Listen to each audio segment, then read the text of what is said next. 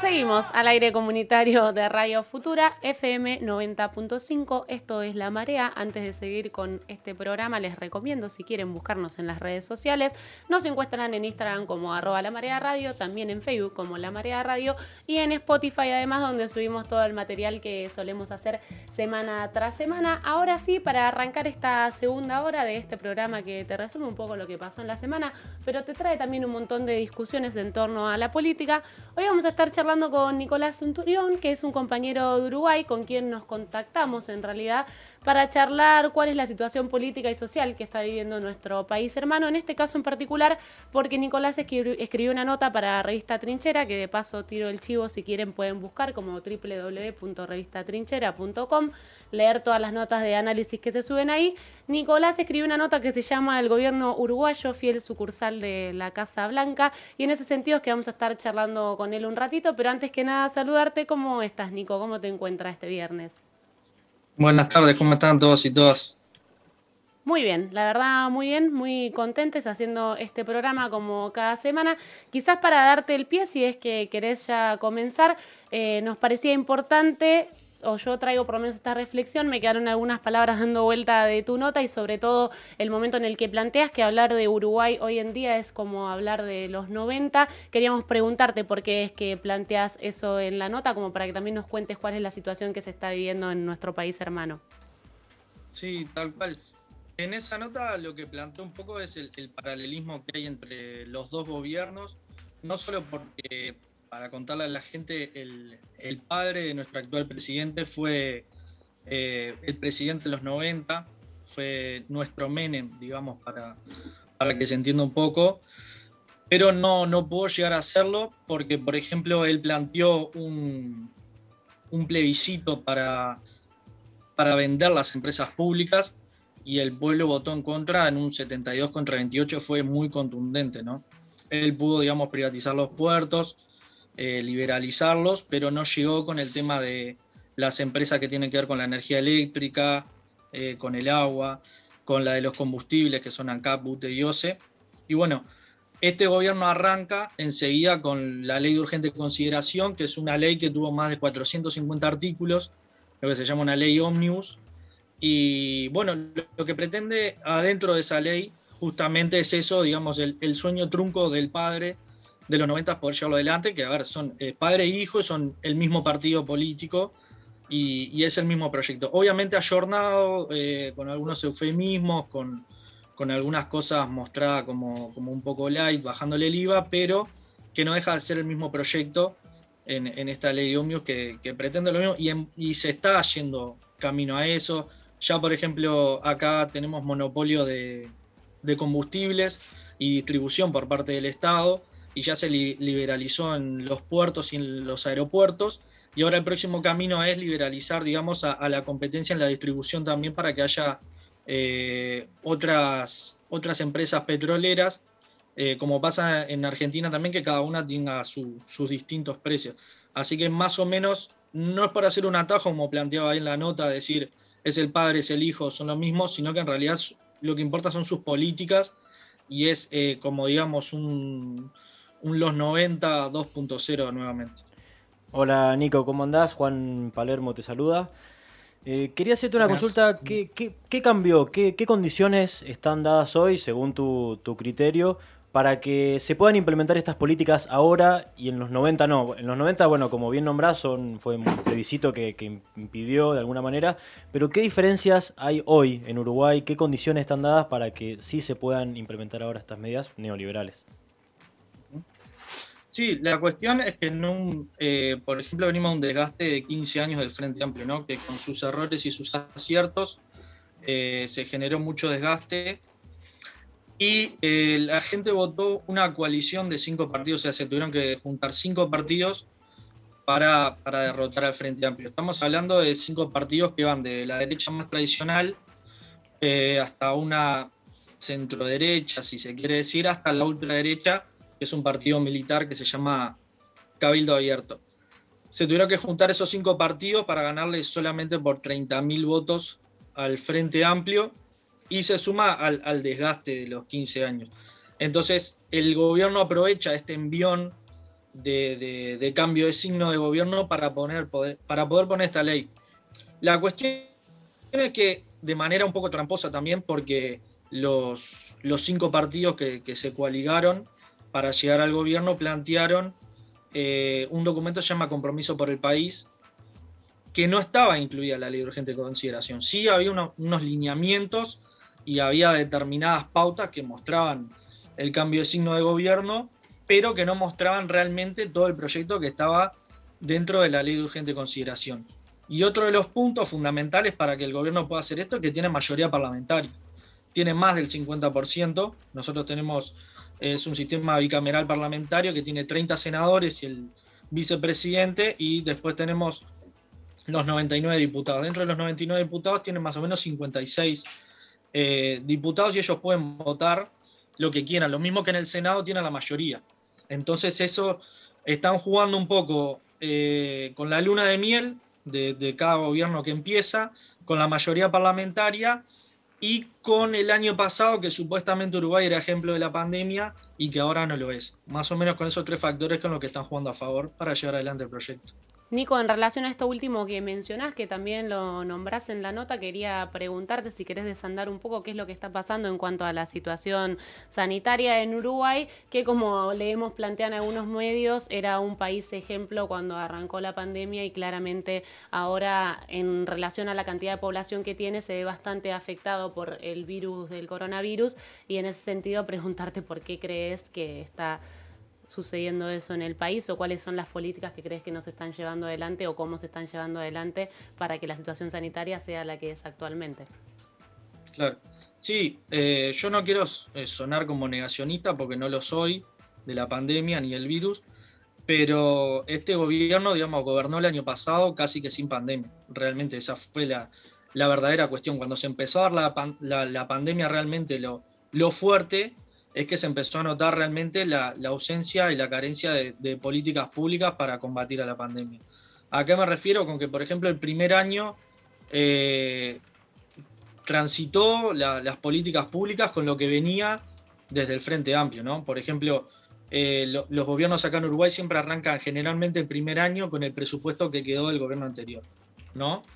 Y algo que había sido beneficioso, por ejemplo, de la conectividad para que se den las clases eh, a nivel remoto son políticas del Frente Amplio con, el plan Ceibal para que haya eh, por niño eh, una laptop, con el tema de Antel, que es la empresa pública que tiene que ver con las telecomunicaciones e Internet, que hay un 97% de conectividad y eso genera que haya, digamos, un sistema bastante robusto para que se tengan las clases de, manera remota. Luego, cuando se empezó a complicar realmente, eh, ahí fue cuando se empezó a resquebrajar todo. Una de las cosas que atribuyo a que Uruguay tenga una buena imagen de, lo que estaba pasando es también los medios de derecha del grupo Clarín, eh, que usaron a Uruguay buscando un líder en la región, como se había caído Macri, como se había caído Piñera, como se había caído Duque, y ahora muchísimo más, para pegarle por elevación también a Alberto Fernández. Entonces como que les quedaba la vuelta a todos y les servía. Ahora ya se olvidaron de Uruguay, Viviana Canosa no le hacen más entrevista a la calle Pou, ya no lo aplauden, ya no, no hacen nada. Entonces, bueno, ahora estamos en un promedio de 60 muertos por día. Eh, ayer hubo el pico máximo de 4.800 casos eh, en el día y estamos más o menos en 3.700 muertes del año pasado hasta ahora, en un país que no olvidemos que somos 3 millones nada más. Y bueno, somos el, el peor país en contagios y en muertos en todo el mundo. Nicolás, buenas tardes. Franco te saluda. Eh, buenas. Justo te quería consultar sobre esto último que, que, eh, que venías diciendo, ¿no? Un poco el rol en, el cono sur que toma Uruguay y que toma obviamente la calle Pou en la, en la geopolítica. Eh, sobre todo por esto, porque se caen algunos alfiles del imperialismo, quien, o en quienes siempre han bancado y apoyado. Algunos están muy gastados, como, como vos recién decías, pero también eh, porque la calle Pou ha salido a jugar algunas cartas de índole geopolítica a nivel regional. Por ejemplo, la discusión del Mercosur, ¿no? Y, tratar de ser uno de los alfiles en esa discusión. Eh, yo lo que sí te quería consultar es, además de qué análisis haces de esto, qué proyección haces de qué rol podría ocupar Uruguay en una, en una situación quizá eh, un poco de soledad como, gobierno de la derecha junto con, con, Ecuador y bueno, ya veremos qué pasa obviamente en el caso de Colombia y de, y de Perú.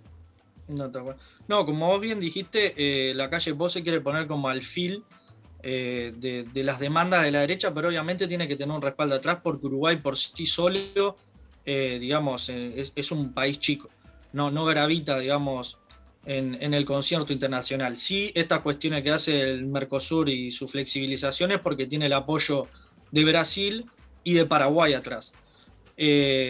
pero Uruguay no tiene reelección, ¿no? Entonces es como que tampoco puede consolidar eh, un gran papel eh, la calle Pou, él como persona, ¿no? Que esa parte es un gobierno muy presidencialista, además del sistema que tenemos en Uruguay. Lo que sí es que puede poner un delfín él para, para las elecciones de 2024. El rol geopolítico es el, como yo planteaba en la columna, es eso, un, fiel servidor, una fiel sucursal de, de la Casa Blanca, porque por ejemplo, ante Colombia no se ha pronunciado, pero sí la otra vez le exigió a Maduro y a su canciller que por lo menos deje entrar por la ventana la democracia en, Venezuela, pero obviamente no condena nada de lo que está pasando en Brasil, no condena nada de la represión que pasó en Paraguay. Y ayer, por ejemplo, nosotros tuvimos eh, el 20 de mayo la Marcha del Silencio, que se hace en conmemoración a los detenidos desaparecidos del Uruguay, y no, no ni siquiera mandó un tuit que la parte se maneja bastante por Twitter, que la última vez eh, cesó a un ministro por Twitter. Entonces da, da, las, da las claras, digamos, el papel que quiere hacer. Es, es sencillo condenar a Cuba, a Nicaragua, a Venezuela y alinearse con Colombia, con Chile y, y con Brasil. Así fue como fue la, la asunción de él, que no invitó ni a los presidentes de Cuba, ni de Nicaragua, ni de Venezuela, aunque él dijo que su gobierno no se iba a llevar por cuestiones ideológicas y ya el primer día se contradijo.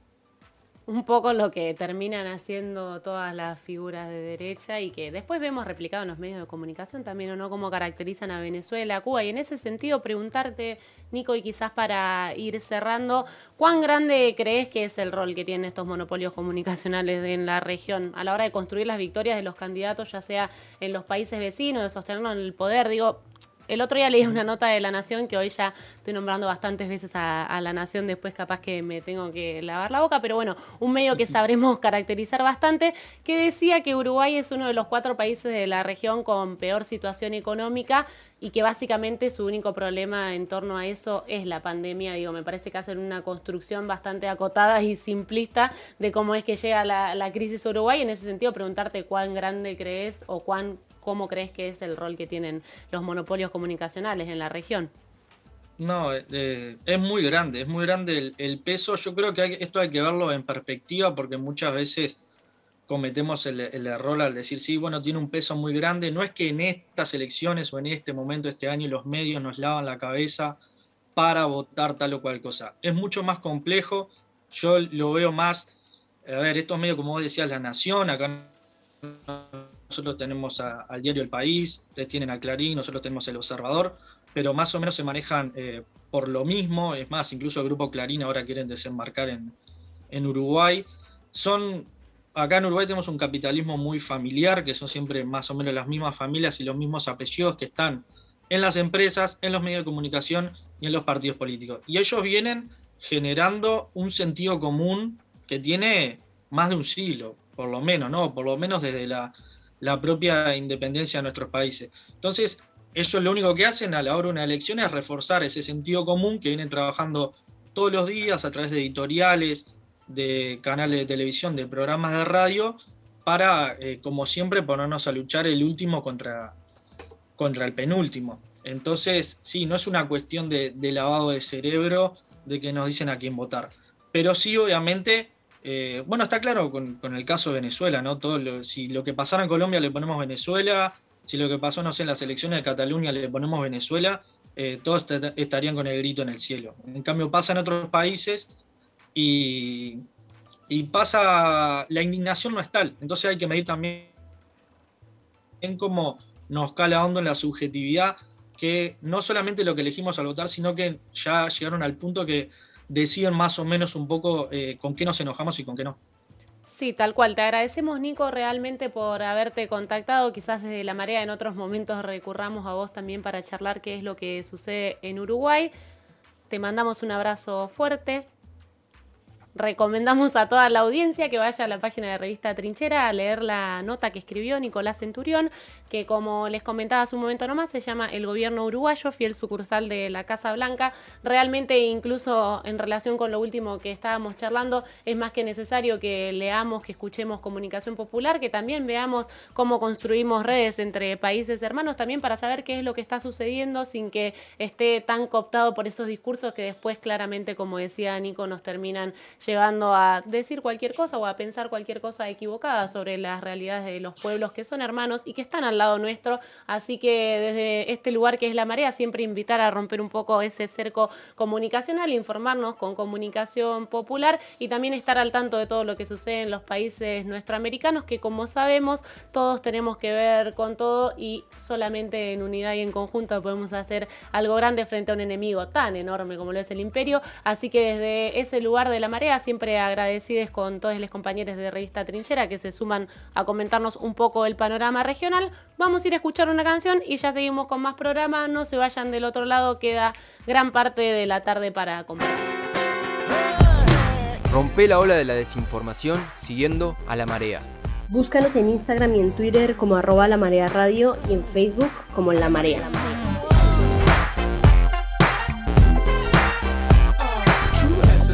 funk.